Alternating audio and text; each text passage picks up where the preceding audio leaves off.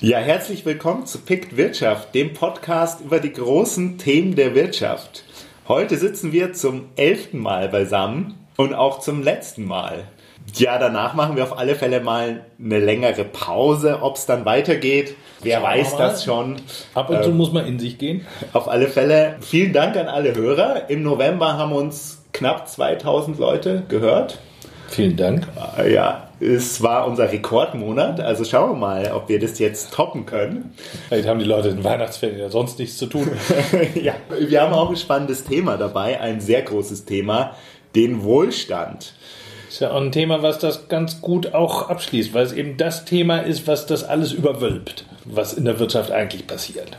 Was ist eigentlich Wohlstand, um mal so zu beginnen? Tja, das ist natürlich eine offene Frage nach wie vor. Das ist etwas, worüber sich sowohl Ökonomen als auch Philosophen natürlich trefflich streiten. Äh, Wohlstand im ökonomischen Kontext ist einfach die Verfügbarkeit von Gütern. Shopkeeping Units, SKU wird das äh, allgemein dann abgekürzt. Je mehr also ich von diesen Shopkeeping Units mir leisten kann, je mehr auch verfügbar sind, desto größer ist mein Wohlstand. Also ein Amazonas-Stamm, der nur, äh, was ich, äh, Pfeil und Bogen und einen Topf und ich weiß nicht was zur Verfügung hat, hat nicht so viel Wohlstand wie eben ein Bewohner Berlins, der sich sehr viele andere Dinge leisten kann, außer Pfeil und Bogen und einem Topf. Ja, spannend. Ist ja die Frage, ob der dann glücklicher ist, aber da werden wir ja auch noch drüber diskutieren. Ja, da, da kommt das natürlich her. Dieses äh, Streben nach Wohlstand ist irgendwo ein Substitut geworden für ein Streben nach Glück, das es eben früher einmal war. Meines Erachtens, also das ist meine persönliche private These, kommt das von Voltaire her. Äh, Voltaire hat in der Aufklärung festgestellt, das Seelenheil wird es nicht im Jenseits geben, weil er hat einfach an dieses Jenseits nicht geglaubt. Und als der große Aufklärer, das Zeitalter Voltaires heißt es ja auch in Frankreich, der hat gesagt, naja, es gibt keine göttliche Gerechtigkeit, die am Ende alles ausgleicht, also geht es darum, auf Erden möglichst viel materielle Güter auch anzuhäufen, damit es einem einfach gut geht, damit es geheizt ist, damit man was zu essen hat, man sich ordentlich anziehen kann und so weiter. Der hat sozusagen das Glück vom äh, Himmel auf die Erde geholt und seither streben wir also nach materiellem Gewinn und haben also diesen spirituellen Gewinn, den das Christentum uns immer wie eine Karotte vor die Nase gehalten hat, das haben wir jetzt quasi aufgegeben. Ja, seitdem hat sich die Welt ja schon ein bisschen verändert, seit Voltaire und der Aufklärung. Heute wollen wir vor allem über drei große Themenblöcke sprechen. Zuerst, wie wird Wohlstand denn in der Praxis oft gemessen? Dann zweitens, es gibt ja durchaus auch Kritik an materiellem Reichtum als Ziel unseres Lebens hier auf Erden und als Ziel der Politik. Das wollen wir uns näher anschauen, was es da gibt. Und dann auch nochmal zu der Frage zurückkehren, die du jetzt schon ein bisschen beantwortet hast. Wie sind wir eigentlich zu der Vorstellung gekommen, dass Wohlstand gleichzusetzen ist mit viel materiellem Reichtum? Zur ersten Frage. Wie wird Wohlstand gemessen? Da gibt's ja in der Praxis oft das BIP, also die Stockkeeping Units habe ich noch nicht so oft vernommen in den Tagesthemen oder so. Nein, das ist auch was äh, für, für, für Profis.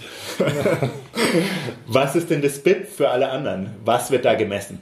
Und BIP ist einfach die, die Wirtschaftsleistung, da werden eben die Waren und Dienstleistungen, die in einer Volkswirtschaft produziert werden, werden mehr oder minder aufaddiert. Das Ganze gibt dann eben eine Zahl. Das wird dann bei uns von Quartal zu Quartal gemessen und dann sieht man also jetzt im dritten Quartal 2019 ist die deutsche Wirtschaft, das BIP ist um 0,1 Prozent gewachsen. Man kann auch sagen, es stagniert, geht also nichts vorwärts, nichts rückwärts. Das ist einfach eine Zahl, die irgendwie alles erfasst und damit eben irgendwie auch wieder nichts erfasst, weil es natürlich nicht sehr differenziert ist. Ja, unter der Haube passieren natürlich andere Dinge, da ist natürlich nichts gesagt über Verteilung oder es ist auch innerhalb der verschiedenen Branchen wird eben nichts ausgesagt. Also die Automobilproduktion ist um 14 Prozent zurückgegangen im letzten Jahr, also bis Dezember und anderen Industrien geht es besser, sodass sich das irgendwie ausmittelt. Und insofern ist diese BIP-Zahl sehr grob und sagt aber eben entsprechend wenig dann auch aus. Andererseits warten äh, die Ökonomen immer noch auf einen Vorschlag mit einer besseren Zahl, an der man sich zunächst einmal festhalten kann. Das BIP hat ja auch ein paar andere ganz offensichtliche Schwächen, dass nur Sachen gemessen werden, die auch einen Preis haben. Also wenn jetzt ein Autounfall passiert, ist erstmal gut fürs BIP. Auto muss in die Werkstatt, vielleicht muss der Fahrer ins Krankenhaus, werden beides mal Zahlungen ausgelöst. Genau. Wenn man das BIP. nur genügend Fenster einschmeißt, äh, tut man was für die Konjunktur. Das äh, unterschätzt man manchmal äh, den Beitrag der Anarchisten aber natürlich auch, was ich, unbezahlte Hausarbeit. Ja, jemand pflegt die Großmutter oder bringt die Kinder zum Kindergarten oder kocht was daheim. Das wird eben alles nicht erfasst. Viele Arbeiten in einer Gesellschaft laufen eben ohne Preis ab, ohne äh, monetäre Vergütung und das wird da nicht abgegriffen. Also der Amazonas-Stamm, der auf einem einfachen Niveau äh, lebt, der hat wahrscheinlich ein BIP von null aber trotzdem geht es den Leuten vielleicht gar nicht so schlecht. Also es ist ja eigentlich allen klar, dass das BIP nicht perfekt ist und es gibt ja auch immer Bemühungen, das irgendwie abzulösen. Ich habe äh, gelesen, dass es ja 2010 sogar die Bundestagsinitiative war, gab ähm, und eine Enquete-Kommission eingesetzt wurde. Spricht man das so aus? Ja, ja. Wenn du nicht mehr weiter weißt, dann gründe einen Arbeitskreis. Ja, und die sollte sich beschäftigen mit Wachstum, Wohlstand und Lebensqualität und dafür einen Indikator entwickeln.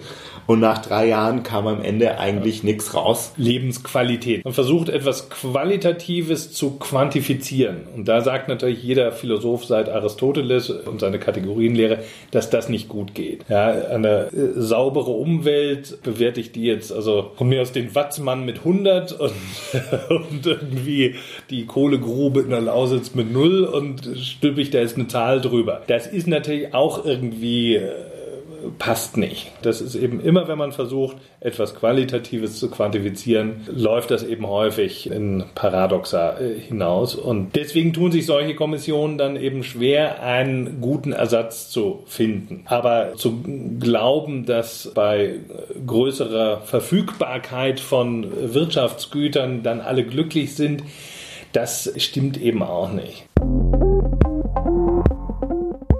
das ist jetzt eine super Überleitung zu unserem großen zweiten Punkt, weil es gibt ja schon lange Kritik an diesem materiellen Reichtum als Ziel der Politik. In unserer ersten Folge damals über Wirtschaftswachstum haben wir ja auch schon über das Easterlin-Paradox gesprochen, der in den 70er Jahren herausgefunden hat, dass die Erhöhung des BIPs ab einer gewissen Schwelle nichts mehr mit der Steigerung des subjektiven Glücksempfindens der Bevölkerung zu tun hat. Genau, das ist irgendwo jetzt bei, was ich, 15.000, 20.000 Euro pro Kopf. Wenn man das hat, dann kann man sich im Grunde alles leisten, was man wirklich braucht. Man kann vielleicht nicht vier Wochen in St. Moritz Skifahren gehen, aber es heißt nicht, dass man keinen Urlaub machen kann. Ökonomen nennen das den Grenznutzen von Geld. Ja, also der Grenznutzen von Geld nimmt sehr stark ab. Was ist der Grenznutzen? Also, dass jeder zusätzliche Euro, den ich dann noch verfügbar habe, nützt mir nicht mehr sehr viel. Ja, vielleicht genau. wird es dann irgendwann auch sogar negativ. Kennst du den Begriff Stuffocation? Nein, kannte ich nicht.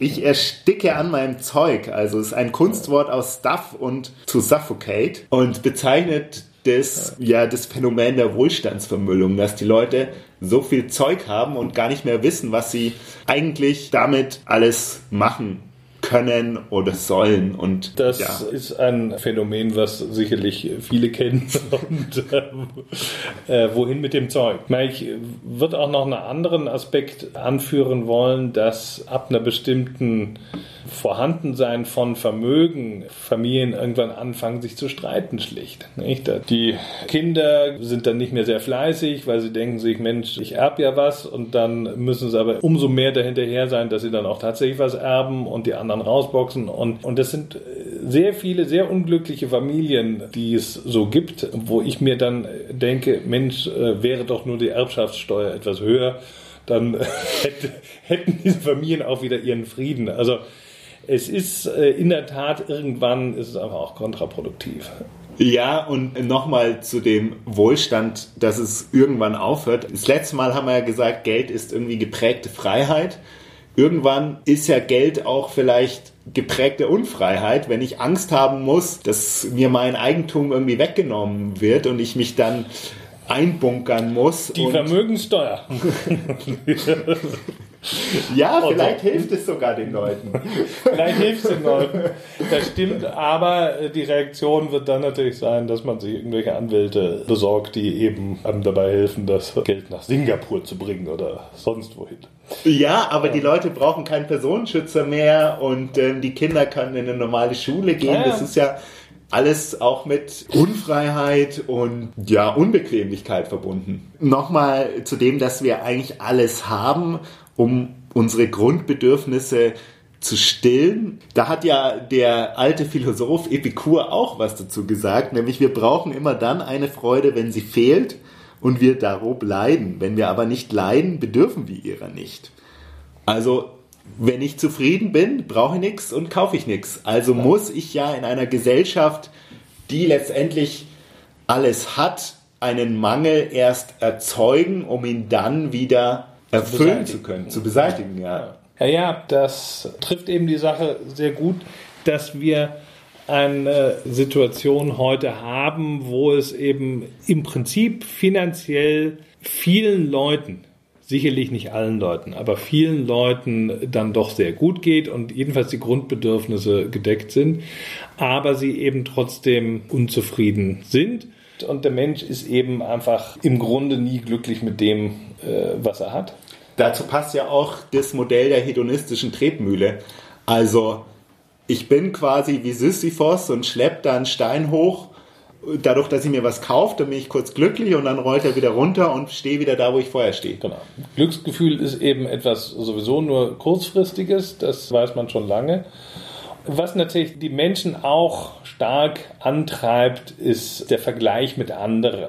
Das ist uns irgendwie aus der Urhorde überliefert. Äh, Thorstein Veblen hat das sehr schön beschrieben um 1900, dass es eben nicht reicht, dass es uns gut geht, sondern es muss uns eben auch besser gehen als den anderen. Und das wollen wir dann auch herzeigen. Und so kommt etwas, was er als Geltungskonsum bezeichnet, dass man eben sich eine besonders teure Uhr kauft, damit es eben jeder sieht, wie äh, was für ein toller äh, Hecht man ist und dadurch steigert man dann eben einfach sein soziales Prestige. Also es ist immer der Blick auf die anderen, aber das wiederum kann auch nicht glücklich machen, weil wenn das alle machen, naja, es kann eben ist nur einer Bill Gates sein und ja. es gibt immer einen, der noch reicher ist und ja. immer einen, mit dem ich mich nochmal vergleichen kann und der eben Bill Gates äh, ist eben leider auch wieder ärmer als äh, Jeff Bezos oder ich weiß nicht was. Und da kommt man dann eben in so einen Kreislauf rein, wo man eben immer versucht, mehr als der andere zu haben und damit dann auch das Ding zerstört, was man eben ursprünglich mal angestrebt hat. Also zum Beispiel, jeder möchte einen einsamen Bauernhof in Oberbayern auf dem Land haben. Wäre nicht schlecht, würde ich auch sagen. Ist eine super Sache, nur wenn das halt jeder hat, dann gibt es keine einsamen Bauernhöfe mehr, weil eben alle 50 Meter steht dann eben ein Bauernhof. Dann ist die Sache eben kaputt. Oder es kann auch nicht jeder der, der Vorstandsvorsitzende in einer Firma sein. Das kann halt nur einer sein, obwohl eben viele danach streben. Und das sind eben alles diese Dinge, die zu äh, den Menschen eben einfach nicht zufrieden sein lassen und ihn davon abhalten, seinen Wohlstand einfach mal zu genießen. Da kommen wir ja schon zu unserem dritten Block. Wie sind wir denn dahin geraten, dass wir alle nach materiellen Reichtum streben, obwohl es uns ja offensichtlich nicht weiterbringt. Tja, da müssten wir vielleicht tatsächlich den Kirchenmann fragen. Also es ist in der Tat, hängt das damit zusammen, dass uns die Jenseitsvorstellungen abhanden gekommen sind und dass wir eben im Diesseits unser Heil suchen. Vielleicht oder ganz sicherlich spielt auch hinein, dass es natürlich sehr lange für einen großen Teil der Bevölkerung auch bitter nötig war, nach mehr materiellen Gütern zu streben, weil im 19. Jahrhundert, in der Zeit des Manchester-Kapitalismus und als äh, Marx und Engels wirkten, ging es natürlich großen Teilen der Bevölkerung auch materiell einfach sehr, sehr schlecht. Und da konnte auch keine Vertröstung auf das Jenseits helfen. Das hat sich wahrscheinlich auch einfach so eingegraben, dass man mehr fordern muss. Und das ist etwas, was vielleicht zu einem Reflex geworden ist, auch äh, in unserer Gesellschaft. Ob das stimmt, ob man das so sagen kann, da bräuchte einen Soziologen. Das ist jetzt eine Fragestellung, die natürlich über den engen Kreis des, des Ökonomen irgendwie hinausführt. Ökonom kann nur feststellen, ja, so ist es der Mensch ist ebenso. Er strebt häufig nach mehr, auch wenn es keinen Sinn mehr macht. Also Keynes hat das mal sehr schön formuliert. Er nannte eben das Streben nach Geld um seiner selbst willen etwas Krankhaftes. Er sagte, es ist eben Zeichen einer Geisteskrankheit, wenn ich eben einfach nur noch mehr Geld auf häufig, obwohl ich es überhaupt nicht brauche. Ja? Wenn ich nicht einen Zweck dafür habe, dann muss man irgendwie krank in der Birne sein. Gut, Keynes ist da jetzt ein positives Beispiel, aber sind nicht die Ökonomen auch so ein bisschen mitschuld an der Sache, dass den Leuten eingetrichtert wurde, ihr braucht mehr, dadurch, dass sie auch den Menschen so modelliert haben. Also es gibt ja den Homo economicus als Modellannahme, mit denen dann irgendwelche Fragestellungen berechnet werden und der Homo economicus ist eben ein rationaler Nutzenmaximierer, also einer, der genau immer nach mehr strebt und auch ein sehr eindimensionaler Mensch ja. ist. Also aus der ökonomischen Praxis kann man sagen, dass die Leute natürlich schon nach ihrem eigenen Nutzen streben. Ähm, aber, aber Nutzen, nicht immer. Nutzen aber Nutzen, ist, genau. Was Nutzen, ist jetzt der Nutzen? Nutzen ist ein leerer Begriff. Naja, also der, der, hat natürlich schon eine Bedeutung. Aber der ja. Nutzen ist eben nicht immer nur materiell. Das kann natürlich auch Status sein, dass äh, viele Leute, die in die Politik zum Beispiel gehen, äh, könnten in der Wirtschaft wahrscheinlich sehr viel mehr Geld verdienen, aber das ist ihnen eben nicht so wichtig wie eben der Status oder die Macht, die man eben hat, wenn man in so einer Regierung sitzt. Was, was, aber was Aber wenn ich Nutzen so definiere, das ist das, was die Leute quasi anstreben, dann ist es ja eine Aussage, die ich nie falsifizieren kann. Ja, da wird's eng. Das stimmt schon. Das, äh Weil es stimmt immer. Also das kann genau. man ja nie ja, ja, nein, Da hast du recht. Das ist etwas, was insofern man so sich irgendwie zurechtlegen kann, dass man eben sagt, was ich, warum hat Mutter Teresa sich so für die Armen in Kalkutta eingesetzt? Ja, weil sie sich dadurch besser gefühlt hat. Das war ihr Nutzen. Und insofern hast du recht. Ist es ein Begriff, der, der im Grunde leer ist, aber doch können wir alle irgendwie uns was drunter vorstellen. Das ist so wie was ich die westliche Zivilisation oder so. Äh, so, so, so wirklich festmachen kann man es nicht, aber es können sich alle was drunter vorstellen. Weiter würde ich da eben nicht gehen wollen.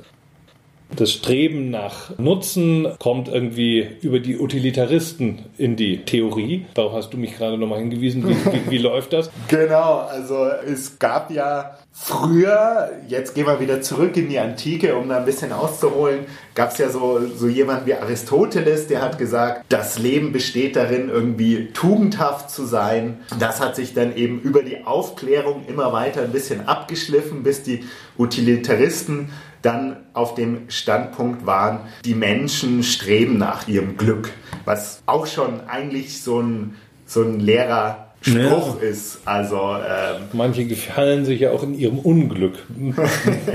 ja gut.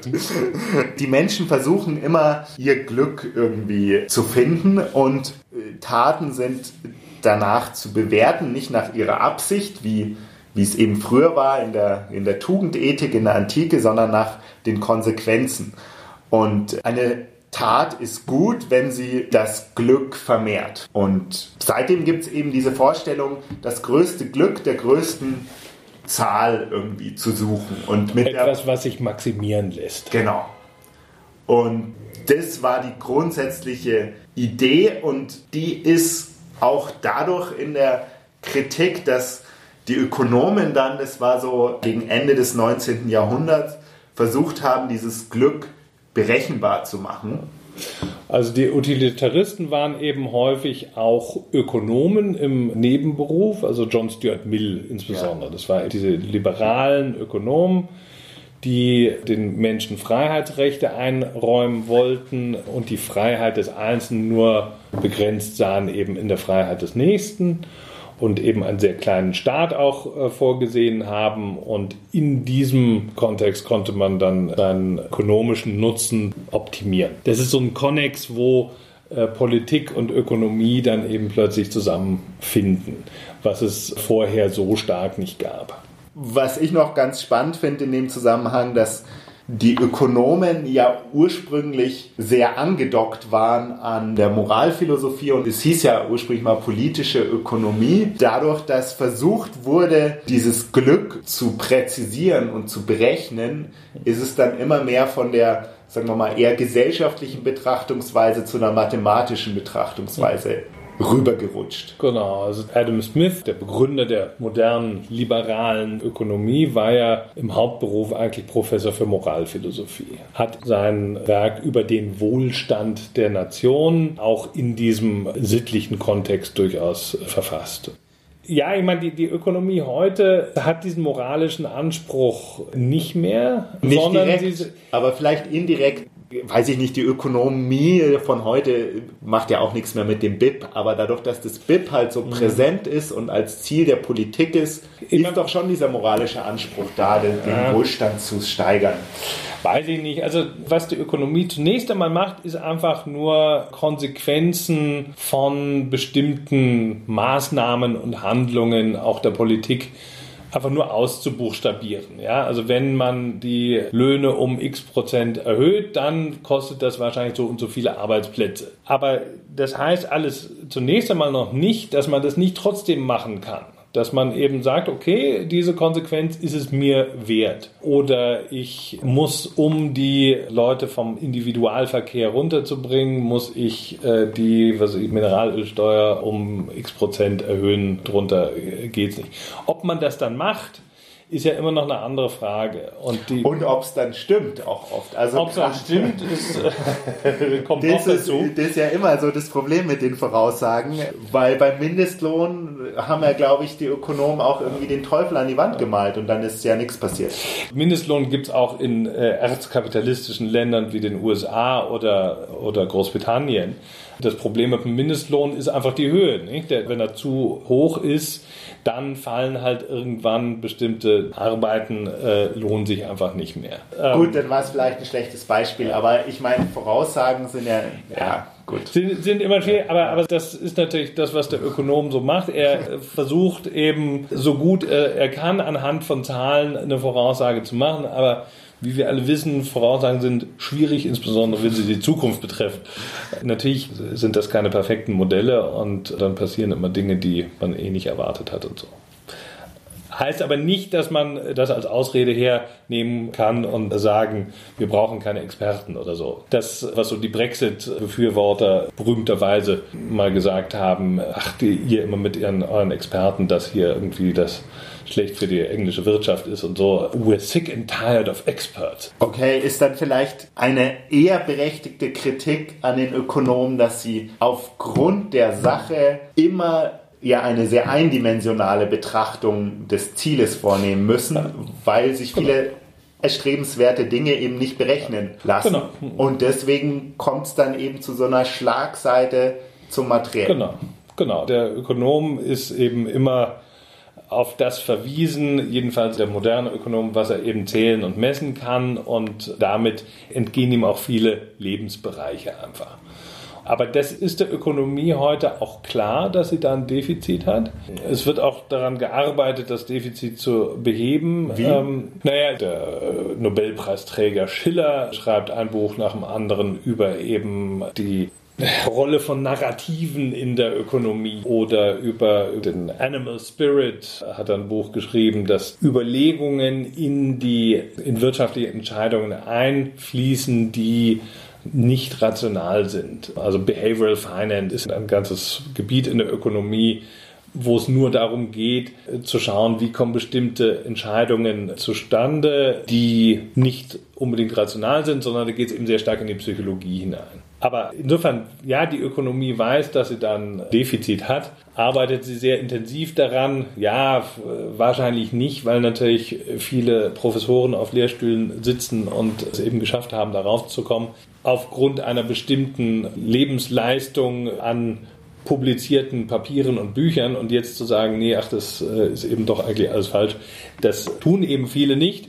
Insofern äh, sind so Wissenschaften natürlich auch immer träge. Mhm. Fragt ja. die Philosophen, äh, die bleiben auch ihr Lebenslang bei ihren Themen und, und ändern das nicht mehr. So ist er. Jetzt sind wir schon wieder beim Menschenbild. So ist er, der Mensch. Träge, und äh, versucht sein, seine, seine Faulheit zu rechtfertigen.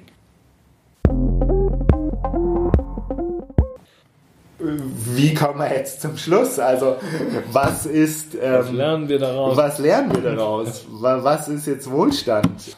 Ja, Wohlstand ist etwas, wonach wir alle oder viele von uns streben, aber was noch nicht das Ende der Geschichte ist. Wichtig ist für mich, dass wir uns klar sein müssen, der Mensch lebt nicht von Luft und Liebe alleine. Es gibt eine gewisse ökonomische Basis, die der Mensch einfach braucht und die da sein muss. Sonst denkt der Mensch andauernd übers Geld nach. Das kenne ich von Schriftstellerkollegen, die eben häufig von der Hand in den Mund äh, leben und sehr, sehr viel über, über Geld einfach nachdenken. Also wenn ich zu wenig habe, zu wenig materielle Ressourcen, dann äh, bin ich genauso blockiert, wie wenn ich eben zu viel habe. Und insofern, der Wohlstand spielt sich wahrscheinlich irgendwo in der Mitte ab, wo die Grundbedürfnisse befriedigt sind und wo ich mich der Musik und der Philosophie widmen kann. Aber alles, was eben davon ablenkt, ist im Grunde abträglich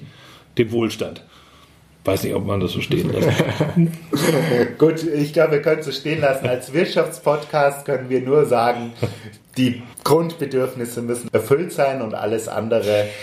Hat der Mensch selber in der Hand. Das Versprechen des Staates, ich sorge dafür, dass ihr alle glücklich seid, was natürlich implizit in jedem Wahlkampf immer hochkommt, dass das eben nicht funktioniert. Der Mensch muss sich selber um sein Glück kümmern und das kann er, wenn er einen gewissen Wohlstand erreicht hat. Super, Juri. Dann äh, bleibt mir nur noch zu sagen, danke für die heutige Folge, Ich für die zehn dir. Folgen davor. Danke an alle Hörer. Ja, war mir eine große Freude. Mir auch sehr. Frohe Weihnachten und vielleicht fangen wir ja wieder an oder wer Genau. anders führt den Podcast weiter, wie auch immer. Sehr gut. Also, man muss auch mal zum Punkt kommen. Ciao. Ciao.